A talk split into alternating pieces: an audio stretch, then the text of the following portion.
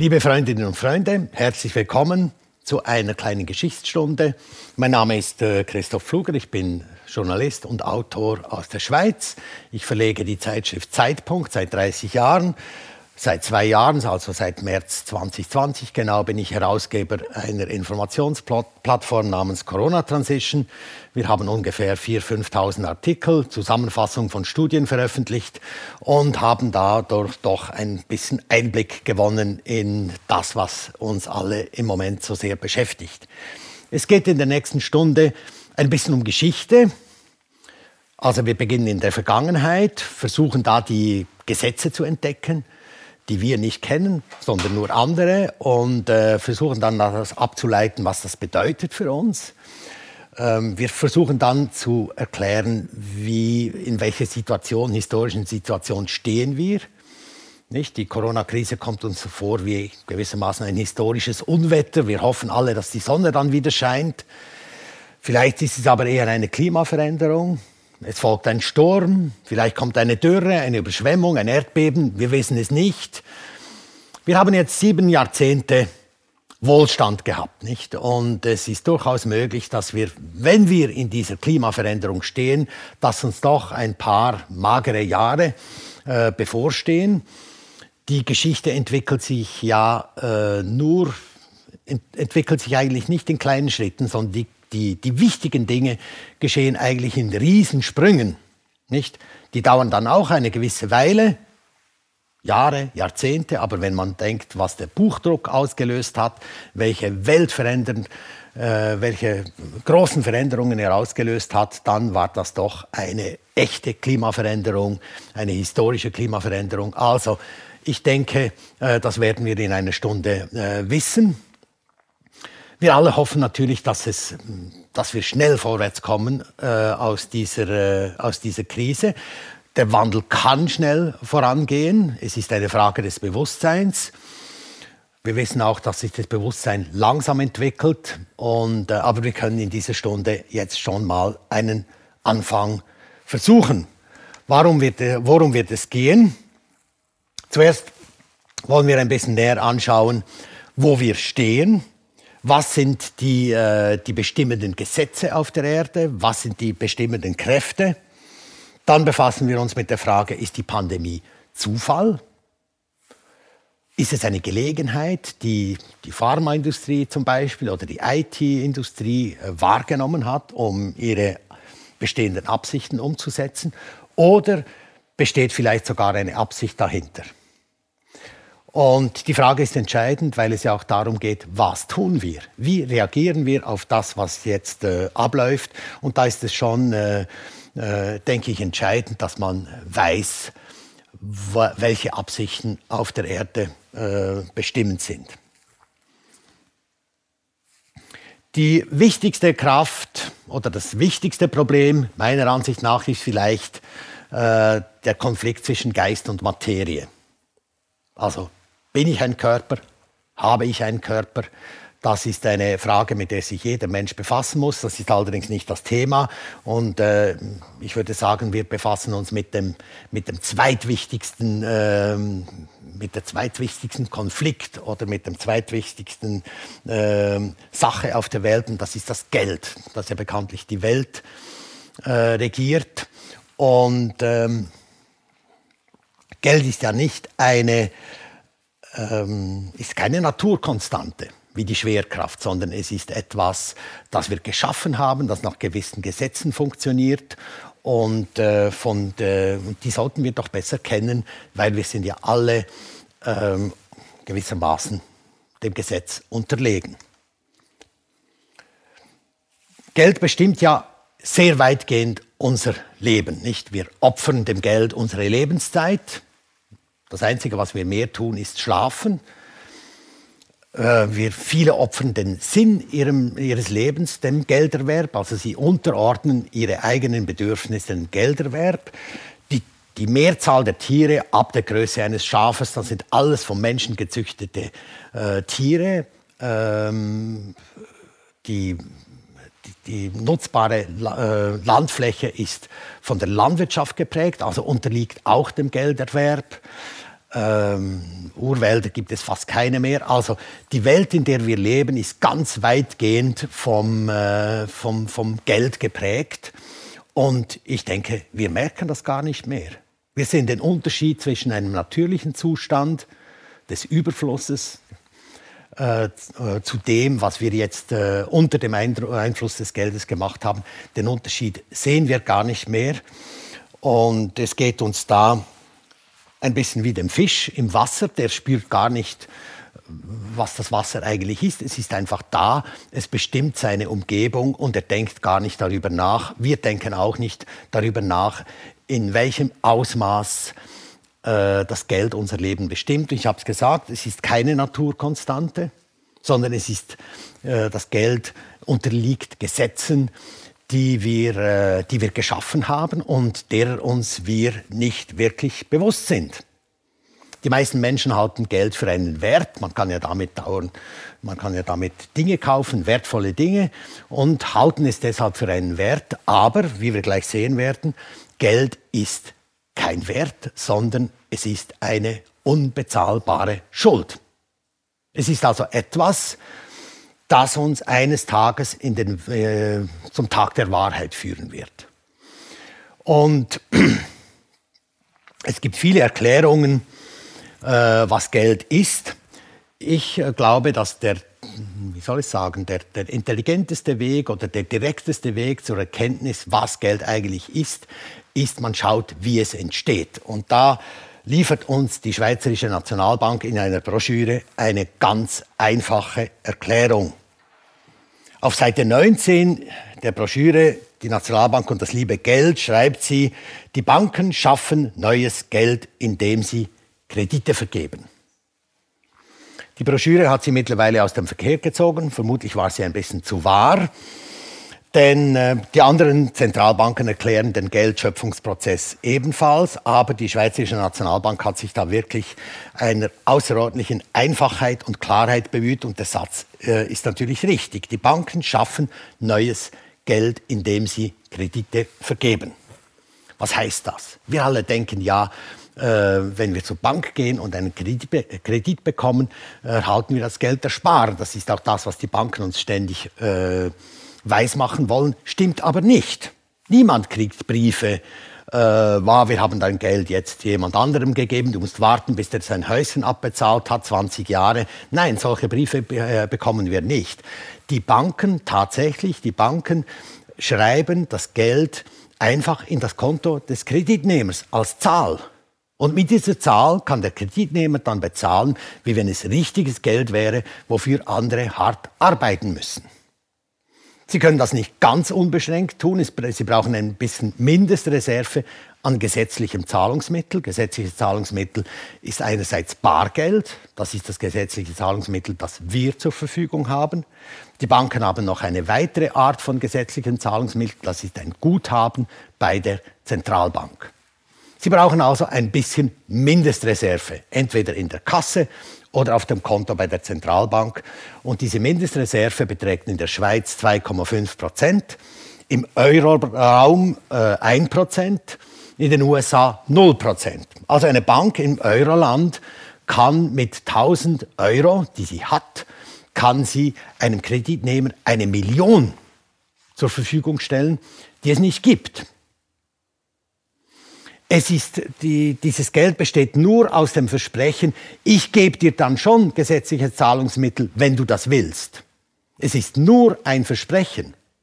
Und wir werden gleich sehen, ob man das Versprechen überhaupt halten kann.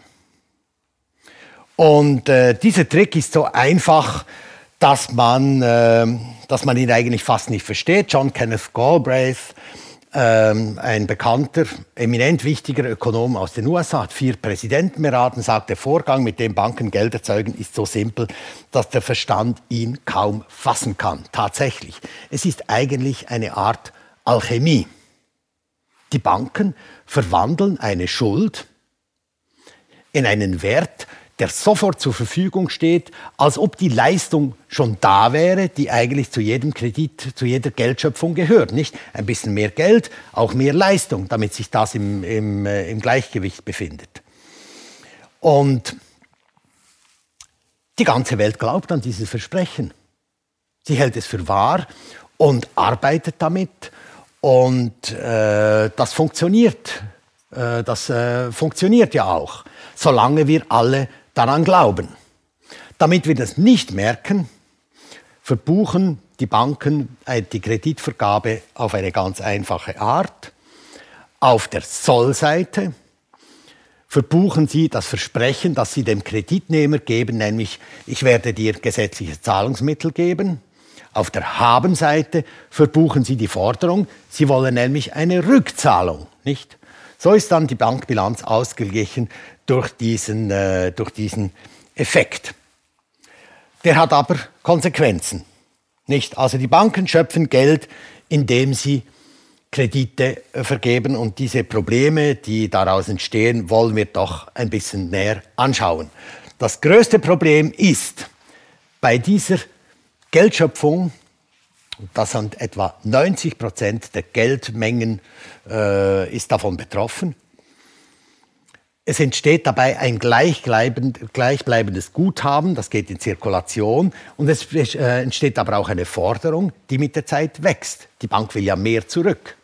Nicht? Sie gibt eine Million für ein Häuschen und will vielleicht zwei Millionen. Gut, das waren äh, Zeiten, wo die Zinsen höher waren, aber sie will einen, einen Mehrbetrag. Und dieser Mehrbetrag, der existiert nicht im Geldsystem. So, das ist eigentlich die Erbsünde äh, unseres Geldsystems, dass eine Geldmenge geschaffen wird, aber die Forderung sich damit erhöht. Es hat also nie genug Geld im System. Es herrscht ein permanenter Mangel und das merken wir auch. Wir alle haben immer das Gefühl, ja, mehr Geld wäre gut, nicht? Wenn man eine Umfrage macht, was möchten Sie? 10, äh, die Leute werden sagen, ich möchte gerne 10% mehr Lohn. Und nach einem Jahr, äh, wenn Sie 10% haben, möchten Sie noch einmal 10% mehr. Man will einfach, man, die, die Welt ist derart auf Mangel eingerichtet, dass wir alle immer das Gefühl haben, es ist zu wenig da. Und das, äh, wie soll ich sagen, das erzeugt natürlich auch eine mentale Haltung. Wir sind alle ein bisschen auf Gier programmiert, obwohl wir das eigentlich gar nicht wären. Nicht? Es gibt ja das ist ja die Erfahrung eigentlich, es wäre, es wäre eigentlich genug da, aber wir haben ein System des Mangels äh, kreiert. Das gibt eine Reihe von Folgeproblemen und mit dreien wollen wir uns näher befassen. Die sind nämlich, das sind Probleme, die aus mathematischen Gründen unlösbar sind. Das ist eine unheilvolle Dynamik.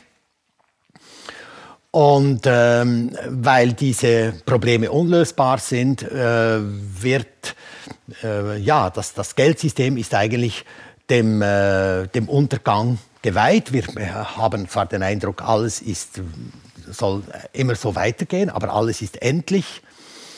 Und äh, der Untergang des Geldsystems bedeutet eigentlich nur, dass der Glaube an die Unendlichkeit dieses Systems zerfällt. Das erste große Problem ist also, dass mit diesem System mehr Schulden entstehen, als Geldmittel zur Verfügung stehen. Und das ist ungefähr der aktuelle Stand. Die Zahl ist neu, ist vom Institute for International Finance, sind knapp 300 Billionen. Die Geldmenge M1 das, ist das, äh, das sind unsere Guthaben auf den Banken plus das Bargeld, das wir in der Tasche haben. Das ist relativ schwierig zu auszurechnen. Die CIA macht das. Die Zahl vor zwei Jahren war sie bei 36 Billionen. Ich habe ein bisschen aufgerundet. Äh, die Zahl wird auch nicht regelmäßig erhoben. Ich habe es mal versucht auszurechnen. Das ist wirklich kompliziert, da die Geldmengen in allen Währungen zusammenzuzählen sehr, sehr schwierig. Also gut, die Zahl 40 Billionen, nicht ganz wasserdicht. Vor zwei Jahren, wie gesagt, offiziell 36 Billionen. Und wir sehen, dass wir ungefähr siebeneinhalb Mal äh, mehr Schulden haben als Geld. Die Schulden selber sind auch relativ schwierig zu berechnen. Äh, man muss da in die ganzen Staatshaushalte gehen. Alle haben unterschiedliche, äh, unterschiedliche äh, ja, Werte, Definitionen. Aber man kann doch sagen, diese Zahl ist ungefähr richtig. Die wird auch immer wieder zitiert, das Institute for International Finance. Das sind die expliziten Schulden. Das sind die Schulden, die irgendwo verbucht sind. Es gibt daneben natürlich noch andere Schulden. Es gibt die impliziten Schulden. Das sind zum Beispiel die Altersvorsorge. Da weiß man nicht genau, wie viel man bezahlen muss. Man weiß ja nicht, wie alt die Leute werden. Und diese äh, diese Schulden, auch weil sie sehr groß sind, haben äh, verschiedene Staaten ausgelagert aus ihrer Rechnung. Die sind in Spezialgesellschaften, äh, die kennen wir auch nicht genau. Da kommt noch eine gewisse Menge dazu. Wie viel wissen wir nicht. Wir wissen auch nicht, wie viele Schulden in der Derivatblase stecken. Nicht die Derivatblase 500 bis 1000 Billionen Dollar. Viele Verträge, die dort äh, drin sind, heben sich gegenseitig auf. Wir wissen nicht genau, was äh, per Saldo äh, dabei herausschaut. Aber wir können mit Sicherheit sagen, äh, die Schulden sind unbezahlbar. Die Welt ist pleite. Wir sehen hier, wir haben 40 Billionen. Äh, äh, wir haben ungefähr 300 Billionen äh, Schulden. Das ist ungefähr das Vierfache des Weltbruttoinlandprodukts. Das würde also bedeuten, um diese Schulden abzutragen, müssten wir vier Jahre bei Wasser, aber ohne Brot, wir dürfen nichts konsumieren, äh, müssten wir also vier Jahre arbeiten. Das ist äh, eine absolut biblische Dimension. Das kann man sich nicht einmal vorstellen, nicht? Im Grunde genommen entspricht diese Situation der Konkursverschleppung. Das ist strafbar, nicht? Denn was bedeutet ein Konkursverfahren? Da muss man die Dinge auf den Tisch legen und man schauen, wem gehört was auf dieser Welt. Und das ist die Frage, die es natürlich zu verhindern gilt. Nicht? Weil man dann, dann kommt es zu einer Neuverteilung. Nicht? Um dieses große Problem, wenig Geld, viele Schulden, äh, um dieses Problem äh, zu verschleiern, deckt es die Finanzwirtschaft mit einem zweiten unlösbaren Problem zu. Sie erhöht nämlich die Geldschöpfung laufend. Es werden laufend neue Kredite äh, vergeben das ist jetzt dummerweise die Geldmenge M2. Da sind auch noch Termingelder drin, also Spargelder, die man erst in drei Monaten oder in einem Jahr hat. Das ist eigentlich theoretisch kein Geld. Man kann nicht bezahlen äh, im Geschäft, indem man sagt, ja, in drei Monaten kriege ich dann mein Geld. Das zählt einfach auch noch zur Geldmenge. Ich habe die äh, Grafik gewählt, weil man hier die exponentielle Dynamik eigentlich sehr gut sieht, weil jede prozentuale Zunahme ist eine da steht die Exponentialfunktion dahinter. Die Exponent, äh, das bedeutet, am Anfang geht es ganz äh, gemütlich, ähm, äh, steigt es da ein klein bisschen und niemand merkt etwas, aber die Hauptsache kommt am Schluss. Und zwar so schnell, dass man es dann eigentlich fast nicht mehr merkt, beziehungsweise dass man nicht mehr äh, reagieren kann. Also, die Banken lösen ihr unlösbares Problem Nummer eins mit dem unlösbaren Problem Nummer zwei. Immer mehr Kredite. Dann ist immer ein bisschen Geld da, damit die Verbindlichkeiten geregelt werden können. Kredite bedeuten Wachstum, nicht? Man muss, äh, wenn man, wer einen Kredit erhält, muss mehr zurückbezahlen. Also muss man das, das äh, Geld, das man als Kredit erhält, muss man investieren. Das bedeutet Naturverbrauch. Und äh, wir wissen, in einer endlichen Welt ist unendliches Wachstum nicht möglich. Also die, dieser Prozess hat ein zwingendes Ende. Wir wissen nicht genau wann. Im Moment ist es so, dass mindestens 80 Prozent der neuen Gelder gar nicht in die Realwirtschaft gehen. Glücklicherweise. Also von den einen wird es beklagt, die sagen, ja, es gibt neues Geld, aber es gibt nicht mehr Arbeitsplätze. Ähm, logisch, weil das Geld eben nicht in die, äh, in die Realwirtschaft geht, sondern in die Finanzwirtschaft. Und dort äh, werden dann äh, Wertpapiere gekauft, Immobilien gekauft. Deswegen steigen die Aktienkurse äh, seit der Finanzkrise äh, dauernd. Da kann man sagen, entsteht wenigstens kein ökologischer Schaden, sondern es entsteht nur ein sozialer Schaden, in dem die Reichen natürlich reicher werden. Denn wer kriegt die Kredite? Die, die sie eigentlich nicht gebrauchen. Und das bedeutet, dass die, die Kredite bekommen, gewissermaßen zu den alten Preisen einkaufen können ähm, und dann später zu neuen erhöhten Preisen verkaufen können. Und die Leute an der Basis, die keine Kredite bekommen, äh, die, denen sagt man dann, ja, ihr müsst auf den Trickle-Down-Effekt warten. Also bis, das, bis der Reichtum dann von der oberen Schicht da nach unten äh, tröpfelt. Der Begriff äh, kommt aus der Reagan-Area, äh, äh aus der Reagan-Zeit, also von Präsident Reagan, nicht Regen. Es hat dort auch Geld geregnet für die einen. Hat man gesagt, okay, das wird dann am Schluss äh, an der Basis tröpfeln und alle haben etwas davon. So, das ist also die, äh, das Problem äh, Nummer zwei, dass man äh, die, äh, wie soll ich sagen, die, die Probleme der Geldschöpfung mit, äh, mit noch mehr Geldschöpfung löst. Und das ist natürlich keine Lösung. Wir haben auch gesehen, hier beginnt schon die Umverteilung äh, zu wirken. Nicht? Die Reichen kriegen die Kredite. Ich habe nichts gegen das Reichsein, muss ich übrigens sagen. Ich finde, Leistung soll, äh, soll sich lohnen. Äh, allerdings in einem Ausmaß, äh, in einem vernünftigen Ausmaß, so wie es jetzt ist, hat es alle Grenzen überschritten. Gut, hier drin steckt schon ein bisschen Umverteilung. Äh, noch ein äh, kurzes Zitat von Alfred Bartlett, das ist ein Physiker, emeritierter Professor für Physik in Kalifornien, hält sehr interessante Vorträge, kann man googeln. Und äh, einer befasst sich mit dem exponentiellen Wachstum und er sagt, das ist der größte Fehler der Menschen, dass sie das exponentielle Wachstum nicht verstehen. Logisch, es kommt ja in der Natur eigentlich auch nicht vor. Nur wenn ein neuer Organismus entsteht oder in Krebs, äh, wenn der Krebs wuchert, dann, äh, dann haben wir es mit exponentiellem Wachstum zu tun. Aber normalerweise äh, ist beim Wachstum am Anfang schnell und dann äh, flacht es sich aus und am Schluss, äh, am Ende des äh, Lebenszyklus, äh, zerfällt es wieder. Also das exponentielle Wachstum ist etwas absolut Unnatürliches, deswegen können wir, auch nicht, können wir es auch nicht verstehen.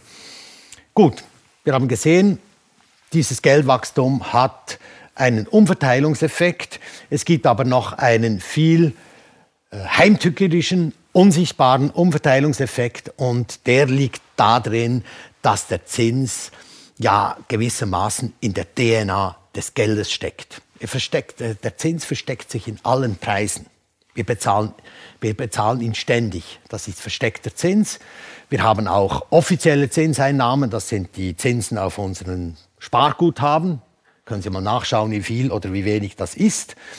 Und ähm, im Durchschnitt aller Preise hat der Geldreformer, der verstorbene Geldreformer Helmut Kreuz ausgerechnet, im Durchschnitt sind es ungefähr 30 Prozent.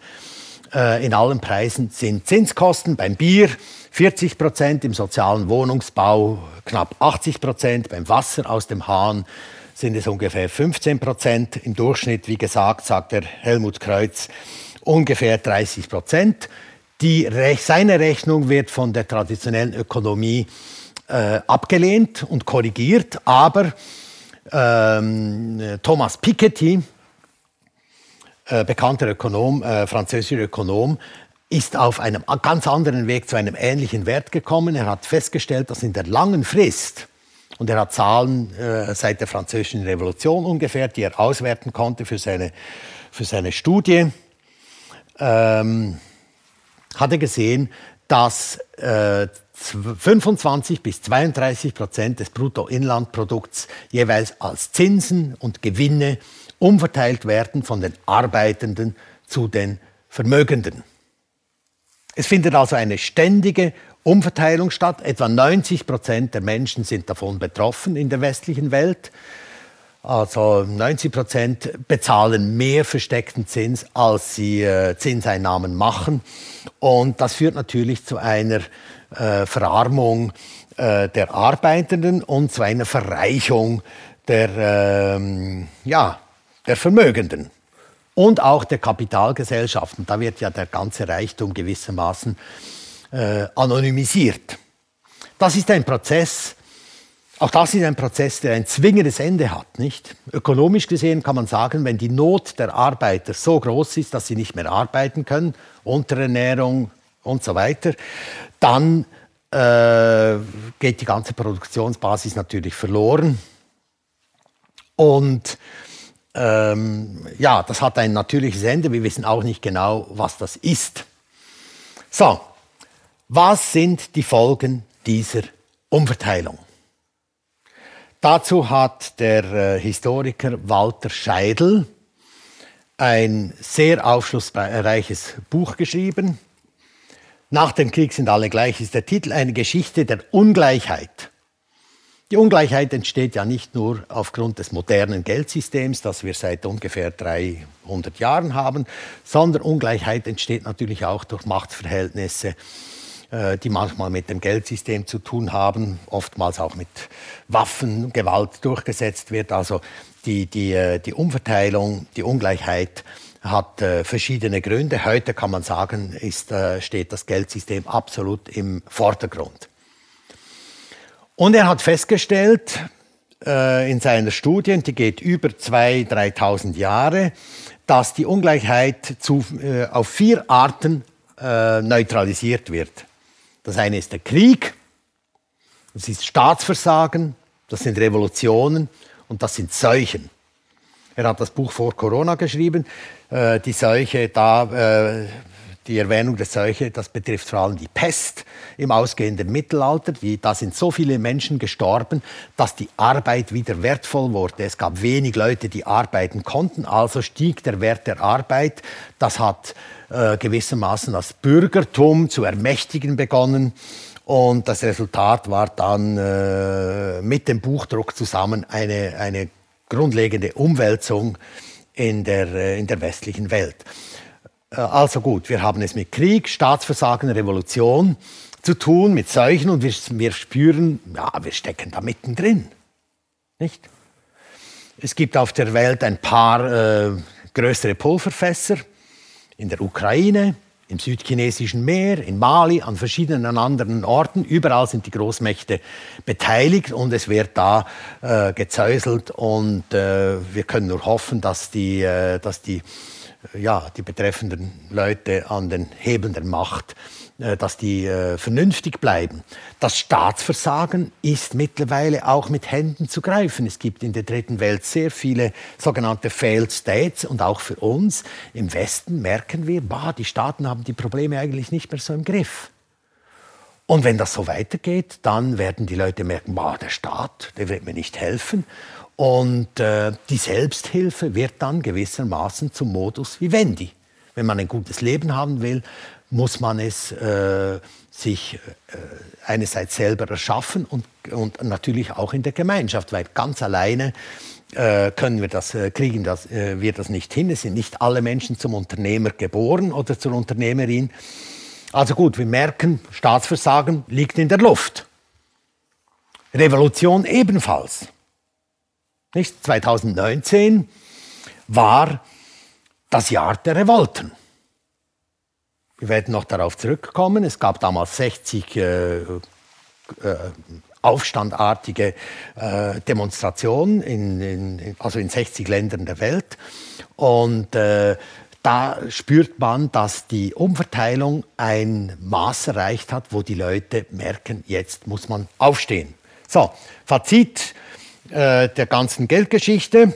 Unbezahlbare Schulden, eine finanzielle Sackgasse, ewiges Wachstum, eine ökologische Sackgasse, Umverteilung, soziale, ökonomische Sackgasse. Wir befinden uns in einer dreifachen Sackgasse. Ich weiß nicht genau, wie man sich das vorstellen soll. Auf alle Fälle sind die Tage dieses äh, Geldsystems sind gezählt. Und ich bin überzeugt, dass nicht nur wir, die wir jetzt Kenntnis haben von diesen Zusammenhängen, dass wir das wissen, sondern andere merken das auch. Vielleicht haben sie es sogar vorausgesehen. Nicht? Es gibt Hunderte, wenn nicht Tausende von Thinktanks auf der Erde, die sich dauernd mit den Problemen der Zukunft befassen. Und ich kann mir einfach nicht vorstellen, dass diese Zusammenhänge ihnen, ähm, ja, ihnen nicht bekannt äh, wären. Die Situation ist aktuell so, dass die Ungleichheit größer ist als vor dem Ersten Weltkrieg. Da war die Ungleichheit sehr groß. Und die Mächte der westlichen Welt sind gewissermaßen im Schlafwandel. Da gibt es auch ein Buch dazu, sind gewissermaßen im Schlafwandel, sind sie da in einen fürchterlichen Krieg äh, gestolpert. Da war am Anfang die Begeisterung groß, nicht? Man zog in den Krieg und dachte, in zwei, drei Monaten ist alles vorbei. Und äh, nach vier Jahren äh, lag die Welt buchstäblich am Boden mit, äh, mit, äh, mit, unglaublicher, mit unglaublichen Folgen. Also, wie gesagt, die Ungleichheit ist jetzt größer als vor dem Ersten Weltkrieg. Und wenn wir die Ungleichheit nicht hinkriegen, auf friedlichem Weg, dann drohen uns äh, Krieg, Revolution, Staatsversagen oder eine Seuche. Ja, wir merken, wir stehen da mittendrin. Äh, damit kann ich diesen ersten Teil, wo es darum ging, Geld zu erkennen, seine Gesetze zu erkennen, kann ich den ersten Teil abschließen und äh, mich der zweiten Frage zuwenden, nämlich ist die Corona-Pandemie Zufall? Taucht ein Virus auf, das man noch nicht kennt? Man denkt, wow, gefährlich. Man ergreift Maßnahmen, die wirken nicht so gut. Die, ja, die Regierungen haben es nicht ganz im Griff. Wenn es Zufall gewesen ist, dann müssen wir einfach warten, bis die ganze Sache vorbei ist, nicht? zwei, drei Wellen und dann äh, wird die Sache vorüber sein. Da müssen wir nur noch die, den Schaden natürlich beheben. Nicht? Das wären zum Beispiel die 28 Billionen Schulden, die wir in der Krise angehäuft haben. Das sind Zahlen des IWF. Das ist ungefähr ein Drittel des Bruttoinlandprodukts. Das hätten wir dann äh, in vier Monaten Gratisarbeit hätten wir das erledigt. Äh, gut, Zufall, wir wissen es nicht. War es eine Gelegenheit? aha, man hat ein Virus entdeckt, man hat gemerkt, boah, könnte vielleicht gefährlich sein.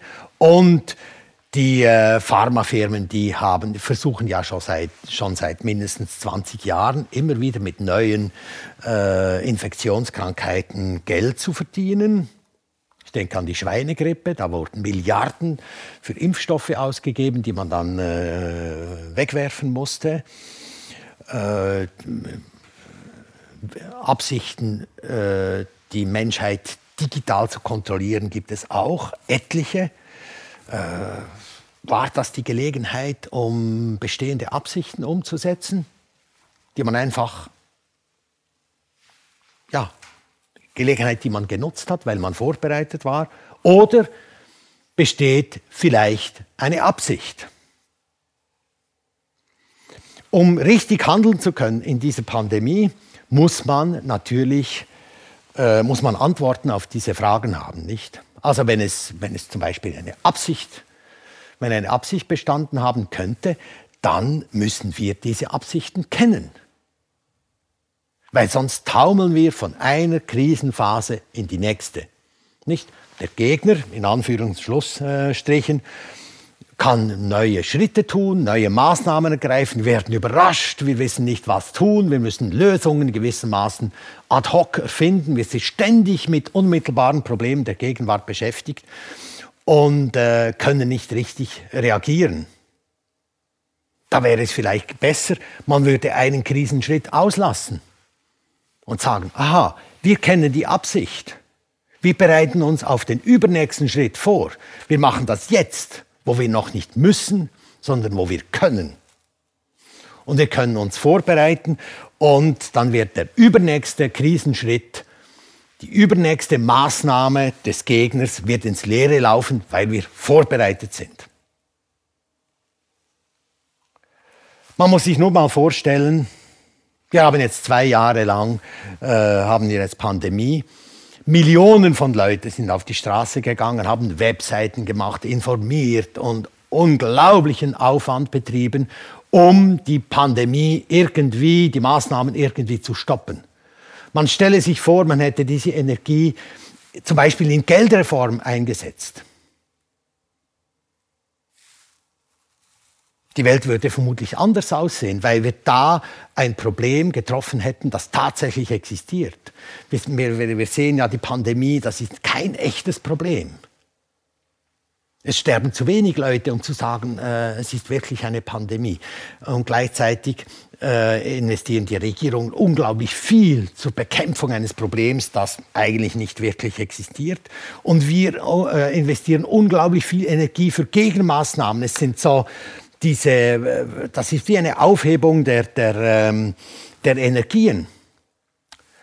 Und wir, wir merken ja, Widerstand ist kräftezehrend. Und irgendwann, irgendwann macht man schlapp. Man kann das einfach nicht durchhalten. Die, das Gefühl, dass wir alle da einen gemeinsamen Gegner haben, gegen den wir uns wenden können, das äh, erzeugt natürlich ein, ein Gefühl des, äh, de, der Gemeinsamkeit. Aber für mich ist es eine illusionäre Gemeinsamkeit. Wir sind nur als Gegner der Regierungen zum Beispiel sind wir gemeinsam, aber wir bleiben alles Individuen mit, mit unterschiedlichen Zielen. Und ich denke,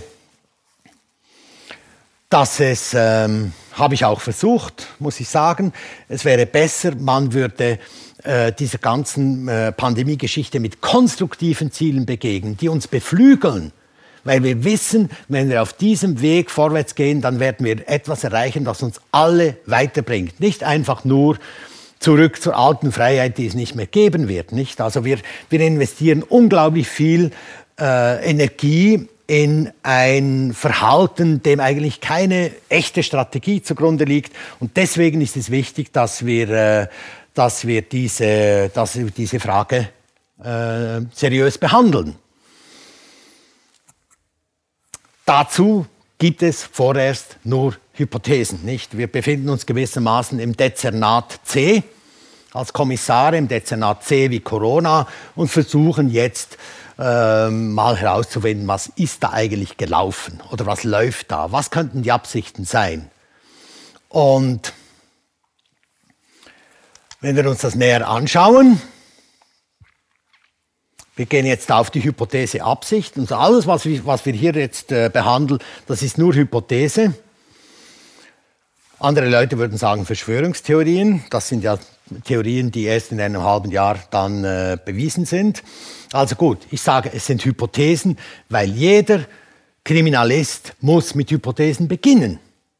Er muss die vielen kleinen Details, isolierte Beobachtungen, muss er zu einem größeren Bild zusammenfügen, aus dem sich dann eine Täterschaft ergibt, aus dem sich ein Ablauf ergibt, vor allem ein Motiv ergibt. Weil das ist wichtig, das Motiv ist wichtig, damit wir äh, erkennen, wie wir darauf reagieren können. So, wie sieht es da mit dieser Hypothese äh, Absicht äh, aus? Was sehen wir da im Dezernat C? Wir sehen, dass äh, es eine lange Vorbereitung gegeben hat. Paul Schreier, von ihm gibt es ja auch einen ganz tollen Vortrag und ein sehr, ein sehr gutes Buch über eine angekündigte Krise. Er zeigt, dass die, seit Ende der 1990er Jahre äh, das Pandemie-Management eingeübt wurde, ausgehend von der Biowaffenforschung in den USA. Nicht? Gab verschiedene Übungen, Dark Winter, Atlantic Storm, wie sie alle hießen, zuletzt Event 201. Da wurden die, wurde das Pandemie-Management richtig gehend eingeübt. Aber es ging nicht darum, primär darum, eine Pandemie mit medizinischen Mitteln zu, be äh, zu bekämpfen sondern es ging vor allem darum, die Bevölkerung zu kontrollieren.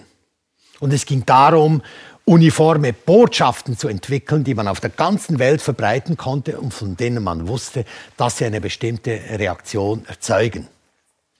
Man könnte es zusammenfassen, die öffentliche Gesundheit wurde militarisiert. Also, die lange Vorbereitung, die ist da. Paul Schreier hat es gezeigt, viele andere auch übrigens, aber sein Buch ist immer noch das Beste, finde ich. Auch schon ein Jahr alt bald, ja ungefähr. Dann äh, stellen wir fest, dass das Pandemie-Management eigentlich sehr ineffizient war. Nicht? Zum einen wurde die Behandlung regelrecht verhindert. In den USA mussten Leute vor Gericht gehen, um zu erreichen, dass ihre Angehörigen in den Spitälern mit Ivermectin, mit Ivermectin behandelt wurden, von dem es sich gezeigt hat, es ist ein sehr effizientes Medikament, kann Todesfälle äh, und schwere Verläufe in 95 Prozent der Fälle verhindern. Indien hat im Bundesstaat Uttar Pradesh die Pandemie gewissermaßen besiegt mit diesem, mit diesem Medikament, das in der westlichen Welt unerhältlich gemacht wurde. Ähnliches Hydroxychloroquin äh, Malariamittel, das man den Leuten zur Selbstmedikation mitgegeben hat, wenn sie in den Urlaub fuhren, Äh, Frankreich hatte große Reserven, die sind während der Pandemie verschwunden. Das Medikament wurde ähm, ähm, verschreibungspflichtig gemacht und der äh, äh, Professor Rau, der sich sehr dafür eingesetzt hat, wurde ähm, gewissermaßen entfernt. Also man hat alles getan, damit keine Behandlung möglich war. Hat einen rechtlichen Hintergrund. In den USA kann man Impfstoffe, kriegen Impfstoffe nur dann eine Notfallbewilligung, wenn keine Behandlung möglich ist. Und wenn man zeigen kann, dass eine Behandlung unmöglich ist, dann kann man eine Notfallzulassung kriegen.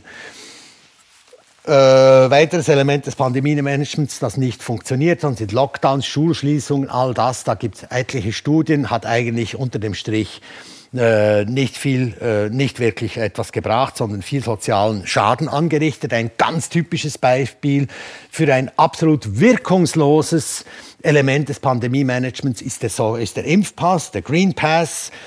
Bei uns in der Schweiz das Zertifikat. Ähm, das den Geimpft, das niemanden schützt. Die Geimpften sind durch dieses Zertifikat nicht geschützt, sie sind durch die Impfung geschützt. Hoffentlich. Die einzigen, die sich einen Nutzen von einem Impfpass ausrechnen könnten, wären die ungeimpften.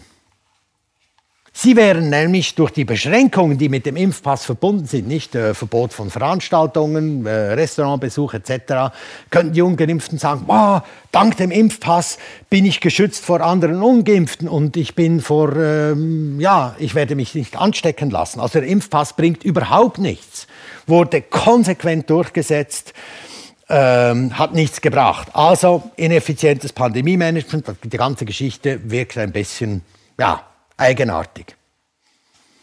Man hat alles auf die Impfungen gesetzt und da sieht man, die Nebenwirkungen sind enorm.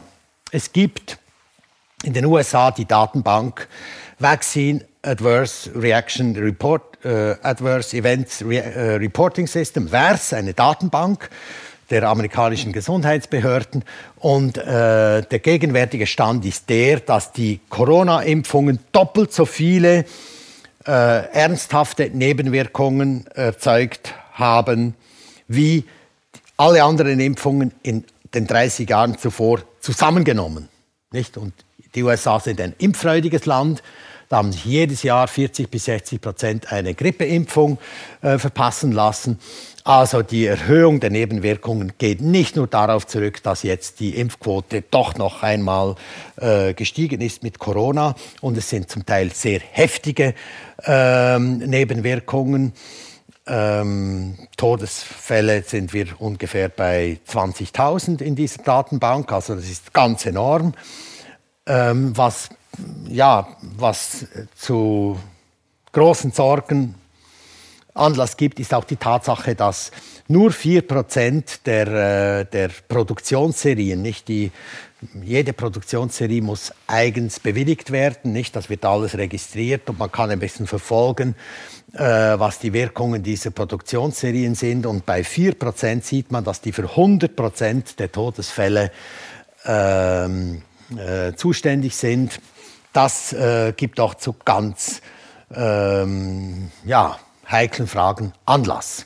Per Saldo kann man sagen, wozu wirkungslose Maßnahmen? Wozu? Und die Regierungen, das haben wir festgestellt, sind ja richtiggehend versessen darauf, wirkungslose Maßnahmen zum Teil noch zu verstärken. Nicht? Es wirkt nichts, also mehr davon. Jedes vernünftige Pandemie-Management hätte anders handeln müssen. Und die Frage ist schon, war, warum, warum haben die das gemacht?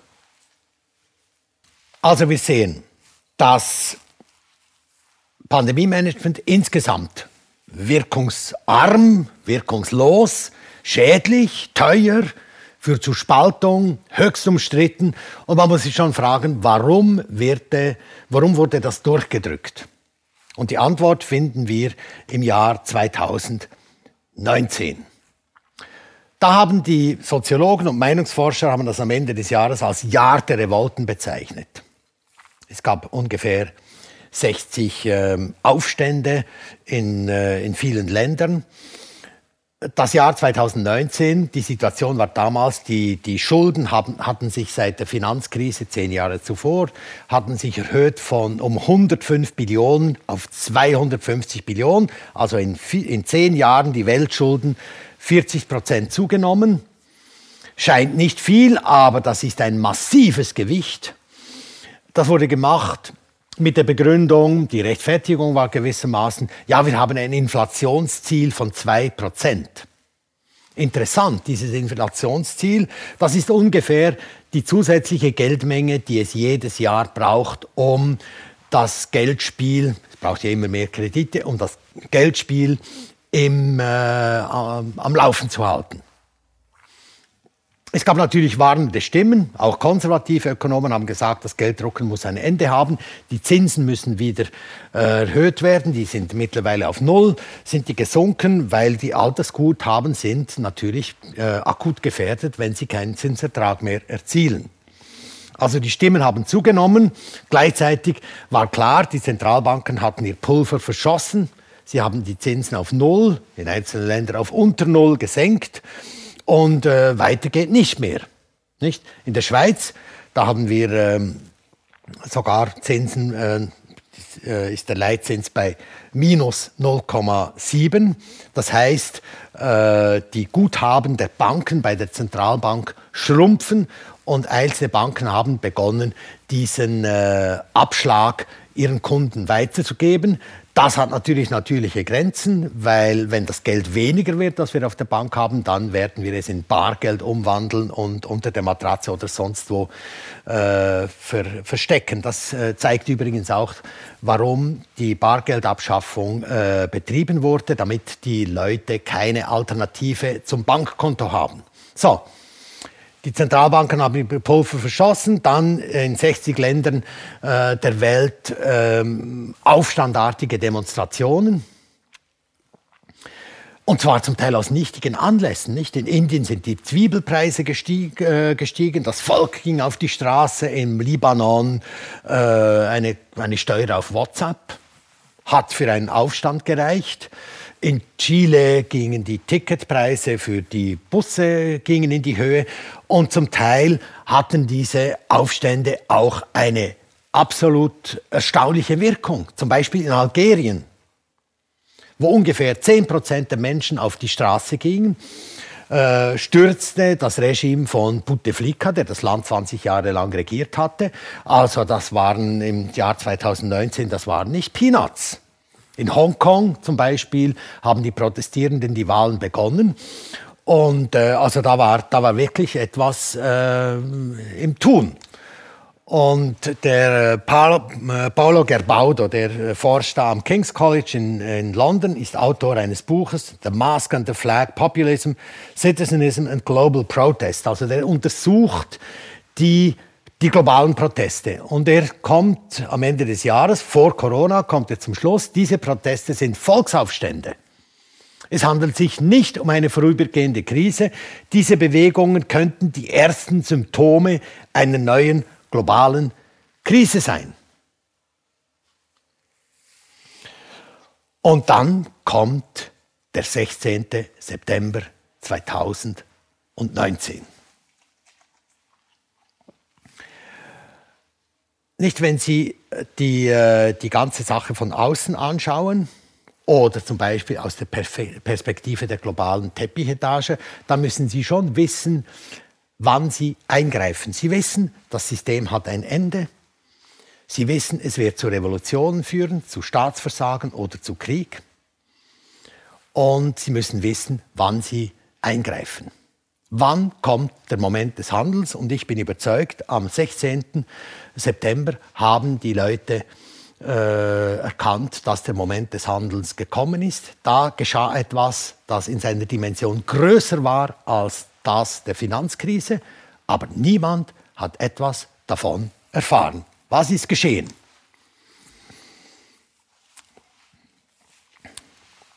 Hier sehen wir äh, die Zinsentwicklung am sogenannten Repo-Markt. Der Repo-Markt, das kommt von Repurchase Agreement. Das ist ein Markt, ein Wertpapiermarkt, ein, ja, ein Kreditmarkt, der viermal so groß ist wie das globale äh, Bruttoinlandsprodukt, also eine enorme Dimension. Da finanzieren sich die Spekulanten, die Investitionen, äh, die Investmentfirmen in, äh, finanzieren sich über Nacht. Typischerweise die typische Dauer eines Vertrags ist 24 Stunden, einige 48 Stunden, maximale Dauer drei Wochen ungefähr. Äh, da, die, die operieren ja mit sehr großen Hebeln am, am Wertpapiermarkt, also sehr viel Kredit. Die äh, kalkulieren enorm spitz und müssen gewissermaßen jeden Abend schauen, dass sie nicht pleite gehen. Nicht? Also finanzieren sie sich an diesem äh, Repo-Markt. Dieser Markt ist absolut entscheidend für die Börsen, weil wenn die, äh, wenn die, die Spekulanten, die, ja, die Investmentfirmen in die Pleite gehen, wenn die in Zahlungsschwierigkeiten geraten, dann werden sie verkaufen. Notverkäufe, die, die Kurse werden purzeln. Das wird sehr viele Bilanzen, wo die Aktien eine wichtige Rolle spielen. Das wird sehr viele Bilanzen in arge Bedrängnis führen. Also das ist eigentlich der Moment der Wahrheit. Äh, wenn dieser Markt nicht mehr funktioniert, dann tritt der Tag der Wahrheit tritt ein. Und da sieht man, dass die, äh, die Zinsen, die sind ähm, ja ungefähr bei 2%. In der längeren, längeren Zeitachse sind sie eigentlich tiefer, sie sind 0,5 Prozent, weil die Sicherheiten, an dies, das ist ein sehr sicherer Markt. Nicht? Ähm, die, wer Geld will, gibt, verkauft seine Sicherheiten, das sind typischerweise amerikanische Wertpapiere, geht einen Vertrag ein, ja, ich kaufe es am nächsten äh, Tag mit einem kleinen Aufschlag zurück, das ist ein sicheres Geschäft, nicht? Und ja, historisch gesehen 0,5% Zinsen, seit der Finanzkrise ein bisschen gestiegen. Sieht man da, wir sind hier beim Jahr 2018, steigt da auf ungefähr 2% äh, da ein kleiner Ausschlag. Und dann hier dieser, ähm, äh, dieser 16. Dezember, äh, September, hier ein bisschen in der größeren Vergrößerung. Da ist der Zins in, in zwei Tagen explodiert, viermal ähm, äh, auf, um das Vierfache auf rund 10 Prozent. Und das war natürlich ein, ein Signal, jetzt brennt das Kartenhaus. Und die ähm, amerikanische Zentralbank, das Federal Reserve System, musste dann bis Ende Jahr mit 4,5 Billionen Dollar investieren, also intervenieren. Das ist dreimal mehr, als sie für die Finanzkrise ausgegeben haben, in den drei Monaten vom 16. Äh, September bis Ende des Jahres. Bis im April, bis in diesem Moment da, äh, bis im April sind dann noch einmal sechs äh, Billionen dazugekommen. Also unterm Strich kann man sagen, Sie haben die, die, die Krise, die Sie hier sehen, hat siebenmal so viel gekostet wie die Finanzkrise. Also ein unglaublicher Event. Und niemand hat etwas davon erfahren. Gut, der Repo-Markt ist ein bisschen schwierig zu verstehen. Der füllt die, äh, da schreiben die Zeitungen vielleicht einfach ganz kleine Notizen. Äh, da ist nicht viel erschienen. Also die Welt hat nichts davon erfahren. Und ich bin überzeugt, wenn ich jetzt da von der globalen Teppichetage auf die Welt hinunterschaue, das ist der Moment zum Handeln, nicht? Ich meine, diese, diese Intervention der, der US-Zentralbank mit 4,5 Billionen, das äh, dreimal so viel äh, wie die Finanzkrise, nur in den ersten Monaten, siebenmal so viel insgesamt, das ist wirklich ein Zeichen, dass sich die Dinge grundlegend geändert haben. Die Frage ist, was tun? Und hier gibt es einen guten Tipp von Niccolo Machiavelli, von dem ich denke, dass alle Strategen auf der Welt das Buch mindestens zweimal gelesen haben und sich äh, vermutlich auch an dieses Zitat erinnern. Man soll nie versuchen, durch Gewalt zu siegen, wo man es durch Betrug vermag. Wir wissen, Ungleichheit, Umverteilung führt zu Krieg, zu Revolution, zu Staatsversagen.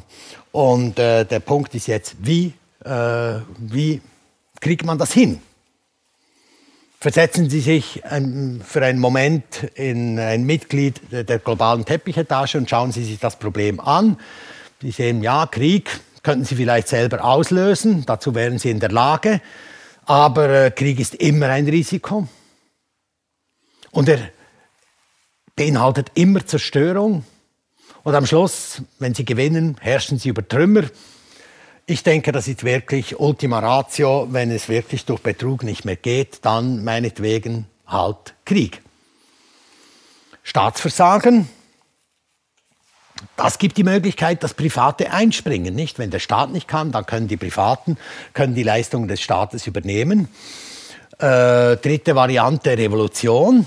Na gut, wenn nicht von unten, dann wenigstens von oben. Nicht? Und was bedeutet eine Revolution? Eine Revolution bedeutet neues Recht. Was vorher Recht war, ist jetzt Unrecht und umgekehrt. Und vor allem, es bedeutet eine Umkehr der Besitzverhältnisse. Was vorher den einen gehört hat, gehört jetzt den anderen. Und wenn wir es mit äh, Niccolo Machiavelli halten, dann muss das Ganze möglichst unsichtbar werden. Unsichtbar wird etwas, indem man die Leute ablenkt. Die Aufmerksamkeit geht in eine andere Richtung. Unsichtbar machen bedeutet auch, dass man vielleicht, ja, sagen wir mal, mit, mit ein bisschen Angst nachhilft. Das zerstört das, den kollektiven Verstand. Man ist nicht mehr aufmerksam. Man hat vor etwas Angst, das eigentlich äh, gar, wo man sich eigentlich gar nicht fürchten müsste dafür. Und im Schatten dieser Ablenkung kann dann äh, das Entscheidende geschehen. Vielleicht äh, sagen Sie noch, okay, wir brauchen die Disziplinierung der Massen. Die, die, die Leute sollen sich an äh, an einen neuen Freiheitsbegriff gewöhnen, zum Beispiel durch Impfpässe. Nicht? Impfpässe haben eine extrem perfide Langzeitwirkung. Bis jetzt äh, ist es ja so, dass der Mensch frei ist zu tun, was nicht verboten ist. Und wer einigermaßen intakte Moralvorstellungen hat, der kann sich da äh, mit diesen ja, der muss nicht alle Gesetze kennen, der weiß, das ist erlaubt, das ist verboten, ähm, der kann sich frei bewegen. Gewisse Dinge sind zwar komplizierter geworden, nicht? Wer ein Haus bauen will, muss so und so viele Bestimmungen erfüllen. Wer ein Medikament auf den Markt bringen will, noch viel mehr. Aber für den normalen Menschen äh, ist die Rechtsordnung immer noch so erkannt. Er ist eigentlich frei. Mit dem Impfpass wird das anders. Mit dem Impfpass ist er nicht mehr frei zu tun, was er will, sondern er wird nur noch das tun können, wozu er die Erlaubnis hat. Ich möchte gerne in eine Kneipe gehen. Hier, mein Impfpass. Ich kriege die Bewilligung, das zu machen. Ich möchte gerne ein Museum besuchen. Da. Ich möchte an eine Veranstaltung gehen. Ich möchte einen Arbeitsplatz behalten und so weiter. Man ist nicht mehr frei, sondern man wird umerzogen zu einem Individuum, das nur noch das tut, was erlaubt ist. Ich glaube, damit wird eigentlich das menschlich, das, das, der Kern des Menschlichen, nämlich der freie Wille, wird dadurch zerstört. Also gut, lassen Sie den Impfpass wirken und dann können Sie zur Tat schreiten. Wie könnte die Tat aussehen? Dazu gibt uns das World Economic Forum doch ein paar Hinweise. Ich bin übrigens nicht der Ansicht, dass wir ähm, die Mitglieder von dem, was ich als üblicherweise als globale Teppichetage äh, bezeichne, dass man die eigentlich nicht namentlich zu kennen braucht. Ich denke, die beste Macht ist die, die sich versteckt und ich gehe davon aus, dass ich sie, dass wir sie nicht ohne weiteres erkennen. Es ist auch nicht nötig, dass man die wie soll ich sagen, die schwarzen Brüder, dass man die kennt, sondern es ist wichtig, das System zu verstehen. Und das System erklärt uns das World Economic Forum in ganz einfachen Worten. Der World Economic Forum ist, also das ist die internationale Organisation für, äh, für öffentlich-private Kooperation. Es geht also darum, dass man die Regierungen, die Parteien, die Wirtschaft, die Wissenschaft, die Medien bündelt, einem gemeinsamen Willen unterstellt. Dieses Konzept der Bündelung von Regierungen, Parteien, Wirtschaft etc., das ist nach dem Ersten Weltkrieg entstanden. Man hat es damals in Anlehnung an das lateinische Wort für Bündel, Fasces, hat man es Faschismus genannt. Und ich denke, was das World Economic Forum uns anzubieten hat, ist nicht ähm, Nationalsozialismus, sondern eine Art Internationalsozialismus. Alle Kräfte werden gebündelt, einem einzelnen Willen unterworfen. Für mich ist das der Weg zum Totalitarismus. Man weiß jetzt zum Beispiel von Klaus Schwab, dass er auch die, äh, wie soll ich sagen, die Verschmelzung der mentalen, der biologischen und der digitalen Identität ja, äh, ich glaube, er wünscht sich das. Er sagt, bis 2030 haben wir das erreicht. Wir werden uns Chips implantieren können. Und das wird den Menschen, äh, wird die menschliche Existen Existenz grundlegend ändern. Wir werden wollen, was wir müssen.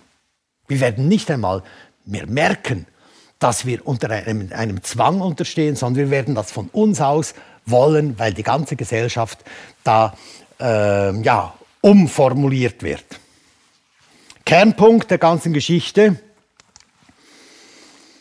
ist die Umverteilung.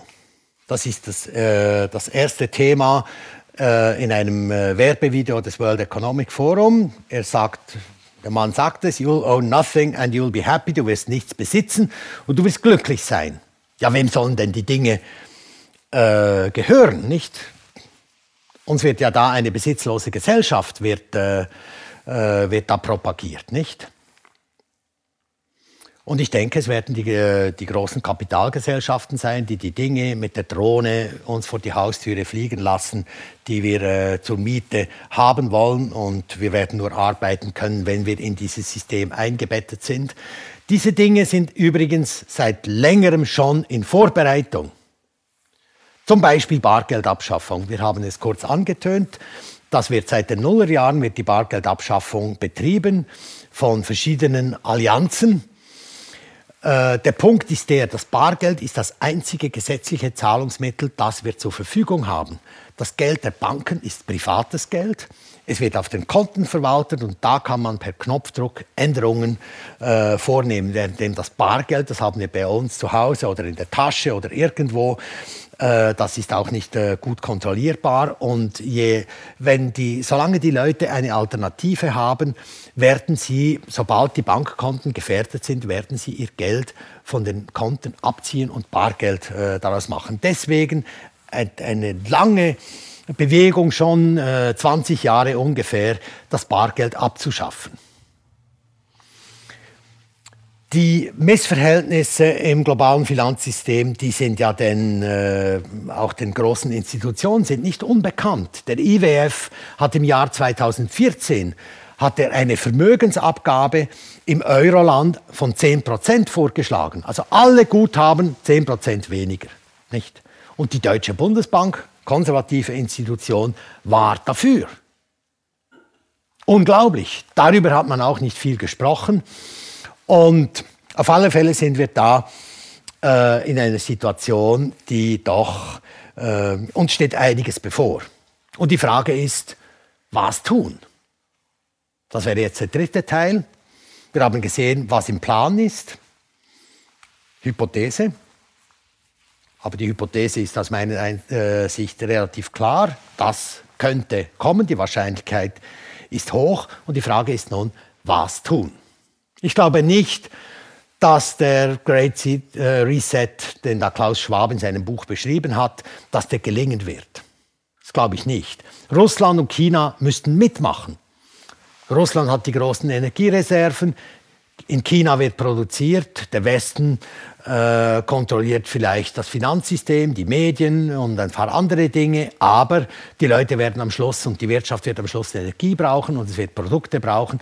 Und wenn also Russland und China nicht, mitmachen, dann wird das äh, heikel. Es könnte sein, dass der, dass der Reset trotzdem versucht wird, nicht?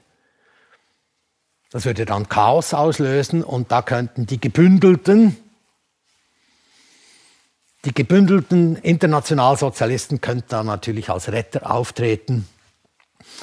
Aber selbst wenn sie das nicht versuchen, werden, äh, stecken wir in Problemen, nicht? Also die, die, die, die Lösung, die Klaus Schwab als, als wichtigster Promotor dieses Reset präsentiert, äh, die sind ja nicht aus der Luft gegriffen, sondern darunter stehen echte Probleme, so viel Geld, so viel Schulden.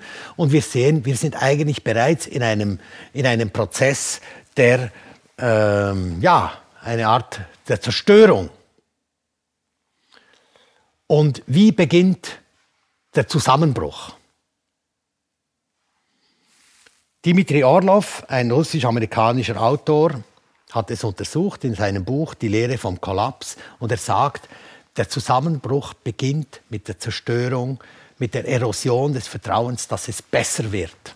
Wir alle leben in einem, wie soll ich sagen, in einer geistigen Haltung, von der wir denken, mit, mit dem Glauben, dass wenn wir uns anstrengen, dass wir, wenn wir uns einsetzen, wenn wir das Gute machen, dass die Zukunft besser wird. Und Dimitri Orlov in seinem Buch sagt, der Kollaps beginnt mit der Erosion des Vertrauens in eine bessere Zukunft. Warum ist das wichtig? Das tönt vielleicht ein bisschen esoterisch, aber alle Zukunftsentscheidungen äh, hängen davon ab, wird die Zukunft besser oder wird sie weniger gut. Als Bank zum Beispiel. Wenn Sie das Gefühl haben, dass die Verhältnisse schwieriger werden, werden Sie viel weniger äh, Kredit äh, geben. Also er sagt, der Beginn ist die Erosion des Vertrauens in die Zukunft, dann kommt der finanzielle äh, Zusammenbruch. Das heißt, die, äh, die Beurteilung von Risiken wird ganz schwierig, die in der Zukunft kommen, nicht? Weil man, man hat ja das Vertrauen verloren. Äh, die, wenn die Beurteilung der Risiken schwierig wird, dann wird es weniger Kredite geben. Der Zugang zu Kapital wird äh, schwieriger. Einzelne Finanzinstitutionen werden zahlungsunfähig. Ersparnisse werden vernichtet und so weiter. Da sehen wir, da stecken wir ja bereits drin. Und die Konsequenz des finanziellen Zusammenbruchs ist dann natürlich, äh, dass auch die Wirtschaft, die Realwirtschaft nicht mehr so gut läuft. Das heißt, ähm, in den Worten von äh, Dmitri Orlov, kommerzieller Zusammenbruch.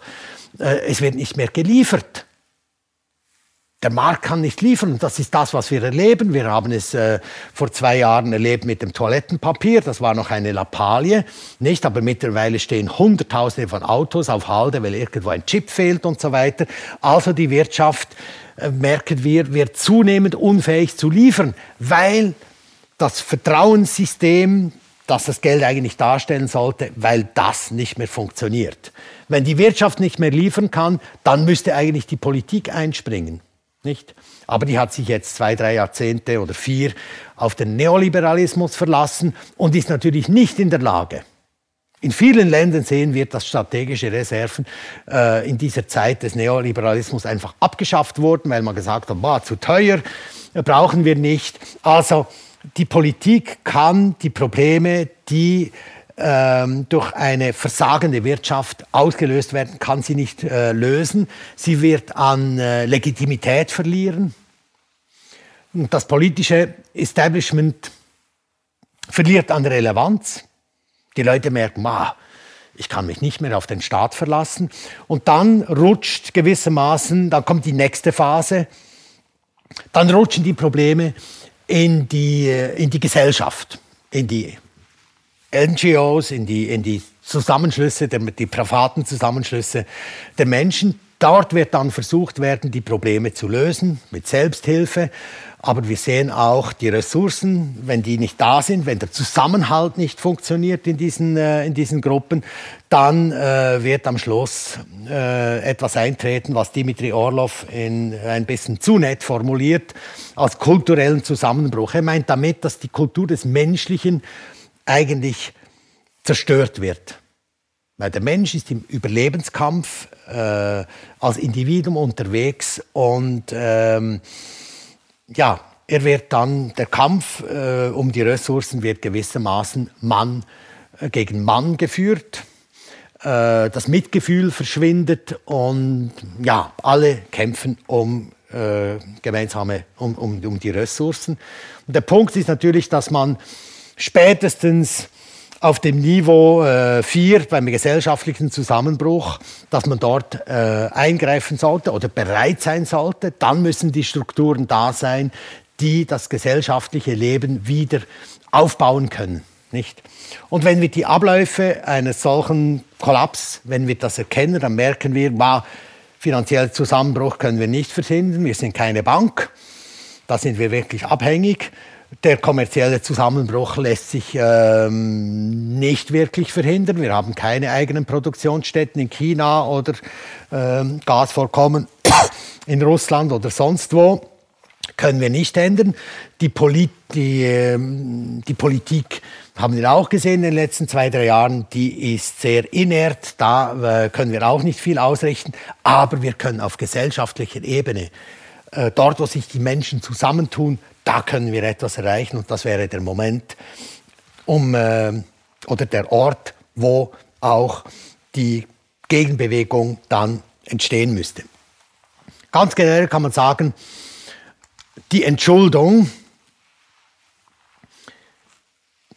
Und die muss ja geschehen, auf irgendeine Art. Das muss, wir können nicht mit, mit einem Schuldenrucksack, der so schwer ist, dass wir vier Jahre gewissermaßen durch die Wüste äh, wandern müssen, äh, um diesen schweren Schuldenrucksack da ans Ziel zu bringen. Das ist unmöglich. Wir kommen, wir haben keine Zukunft mit diesen Schulden. Und die Entschuldung muss geschehen. In den in biblischen Zeiten war das alle 49 Jahre, hat man gemerkt. Nein, mit dem Zinssystem, äh, das hat seine Grenzen. Also gut, 49 Jahre äh, wurde Schuldenerlass gemacht, das sogenannte Jubeljahr ähm, vom hebräischen Wort Jobel, das ist das Horn, das damals äh, gestoßen wurde. Ja, ein Jubeljahr beginnt.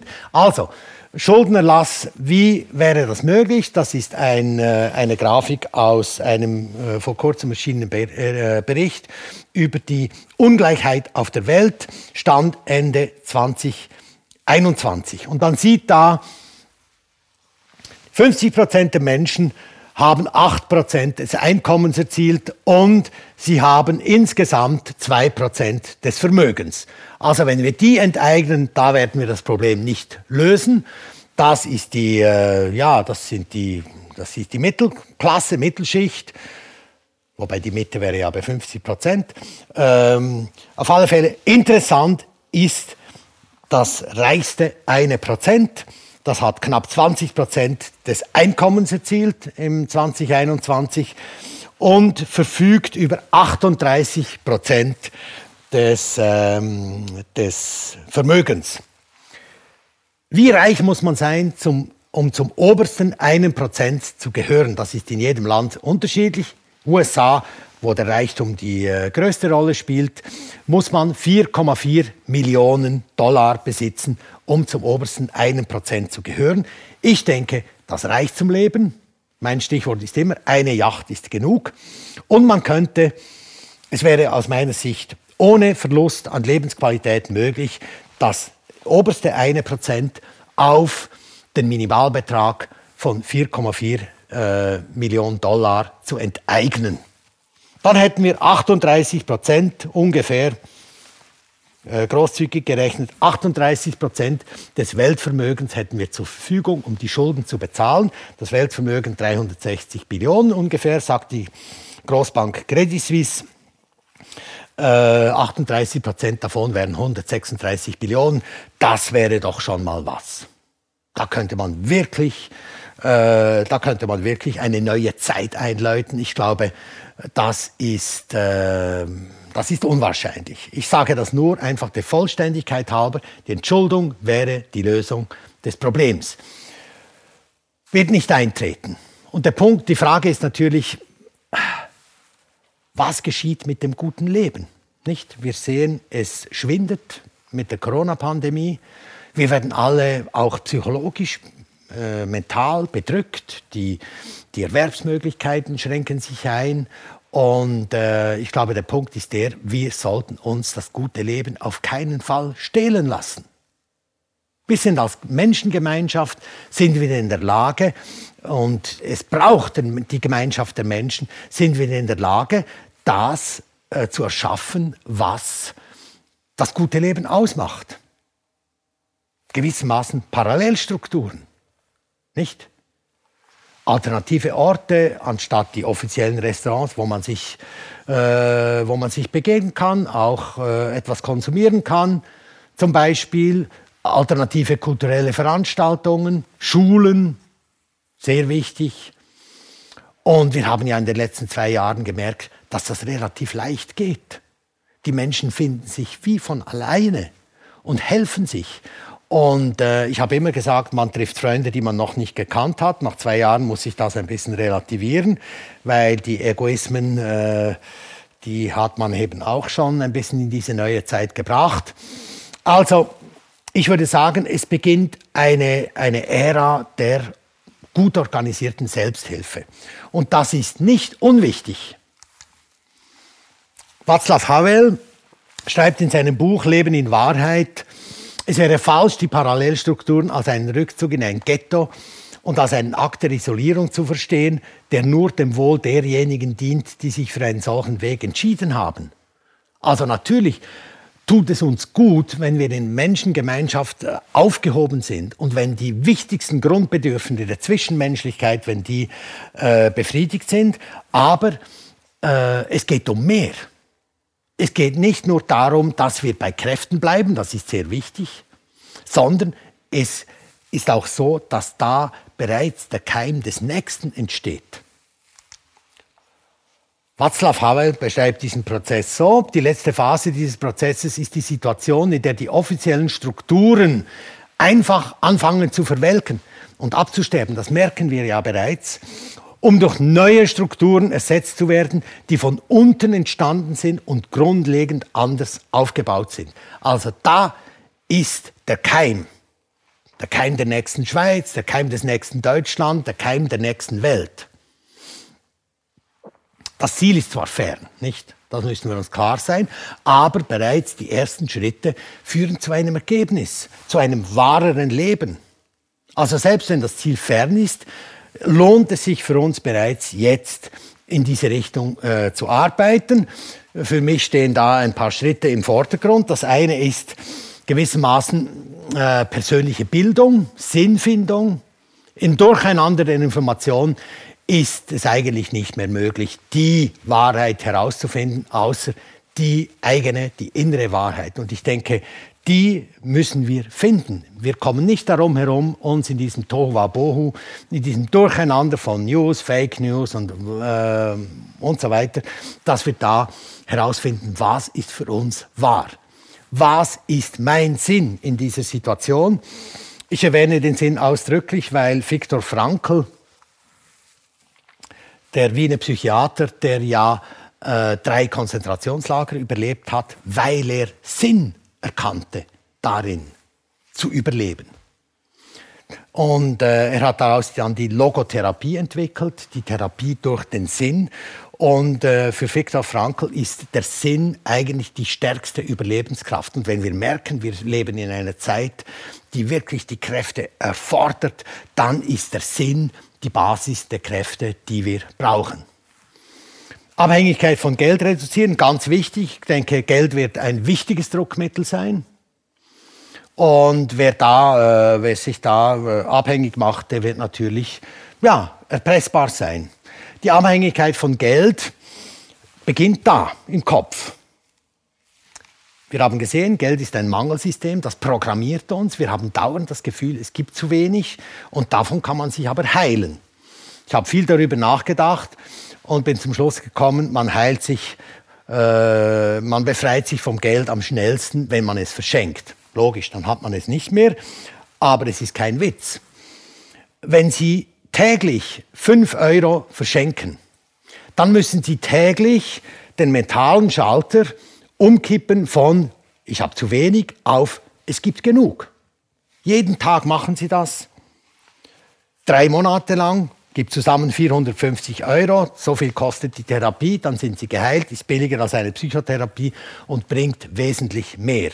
Also die Abhängigkeit von Geld zu reduzieren scheint mir sehr wichtig.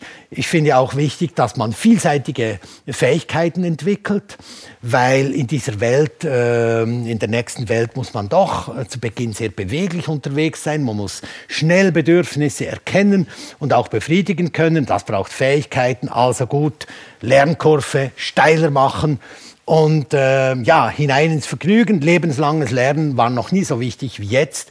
Persönliche Bindung, Selbstverständlichkeit äh, gestärkt werden. Nicht vergessen die Nachbarschaft, ganz wichtig, nicht nur Familie, sondern auch Nachbarschaft. Und dann, und das ist jetzt äh, sehr wichtig, soziale Netzwerke aufbauen. Da ist ja schon einiges entstanden jetzt seit Beginn der Pandemie. Ich habe festgestellt, dass die, äh, die Organisationsformen aber noch nicht wirklich belastbar sind. Ein paar wenige Leute, die, die es noch nicht geschafft haben, ihr, ja, die noch ein bisschen Ego mitschleppen, äh, können diese sozialen Netzwerke äh, unter Druck äh, setzen. Und, äh, und das finde ich, aber da, da beginnt eigentlich, da beginnt die Stärke wirklich äh, zu, zu wirken, nicht? In die sozialen Netzwerke würden alternative Schulen gehören, Begegnungsstätten, Kultur und ganz wichtig auch Wirtschaft. Wir werden alternative Geldsysteme brauchen. Da gibt es verschiedene Ideen und Möglichkeiten. Das ist ganz wichtig. Und ich denke, dass wir bei allem nicht vergessen sollen, wir sind der Keim der nächsten Schweiz, wir sind der Keim des nächsten Deutschland, der nächsten Welt.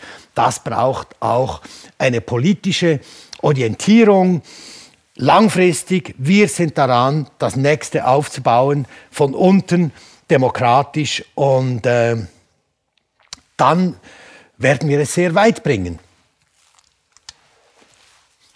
Nämlich dahin. Warum zeige ich dieses Bild? Ähm, weil ich zwei, drei Dinge, äh, selbstverständlich möchte ich zwei, drei Dinge dazu sagen, nämlich äh, um Ihnen vor allem zu erklären, dass es äh, tatsächlich möglich ist, dass wir an einen Ort wie diesen kommen. Soll ja das Paradies darstellen, nicht? Wie wir gesehen haben, äh, stiehlt der Zins ein Drittel der Produktivität.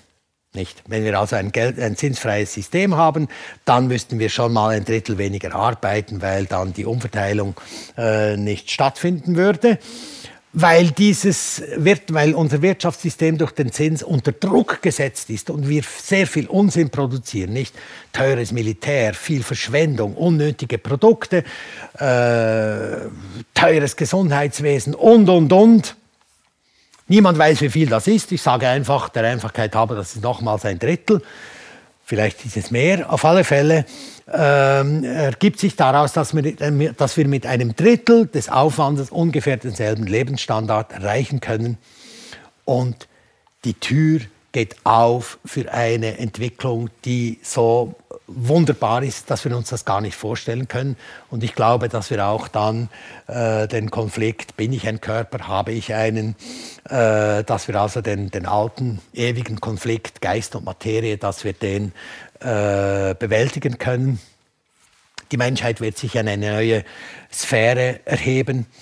Es ist lustig, ich habe, seit ich da die Geschichte mit dem Geld äh, kapiert habe, das sind irgendwie drei Jahrzehnte her, habe ich immer gedacht, es wird eine neue Zeitrechnung anbrechen und ich möchte da dabei sein. Und natürlich möchte ich auch das da noch erleben. Ich weiß nicht, ob es, ich bin 67 Jahre alt, ich weiß nicht, ob das, ob, äh, ja, ob ich noch so lange lebe und ob es so schnell geht. Aber wir spüren alle, wir leben in einer neuen Zeitrechnung, also geben wir diese Zeit auch äh, unsere, schenken wir diese Zeit unsere Lebensenergie, unsere Kraft, unsere Freude, verbinden wir uns mit anderen und gestalten wir etwas, auf das die Menschheit wirklich lange, lange, lange gewartet hat. Ja, liebe Freundinnen und Freunde, herzlichen Dank für die Aufmerksamkeit, die Sie jetzt äh, diese Sache äh, während anderthalb Stunden geschenkt haben. Ich glaube, wir sind äh, durch äh, ein paar heftige Probleme hindurchgegangen und äh, sehen auch, welche, ja, wie es weitergehen könnte.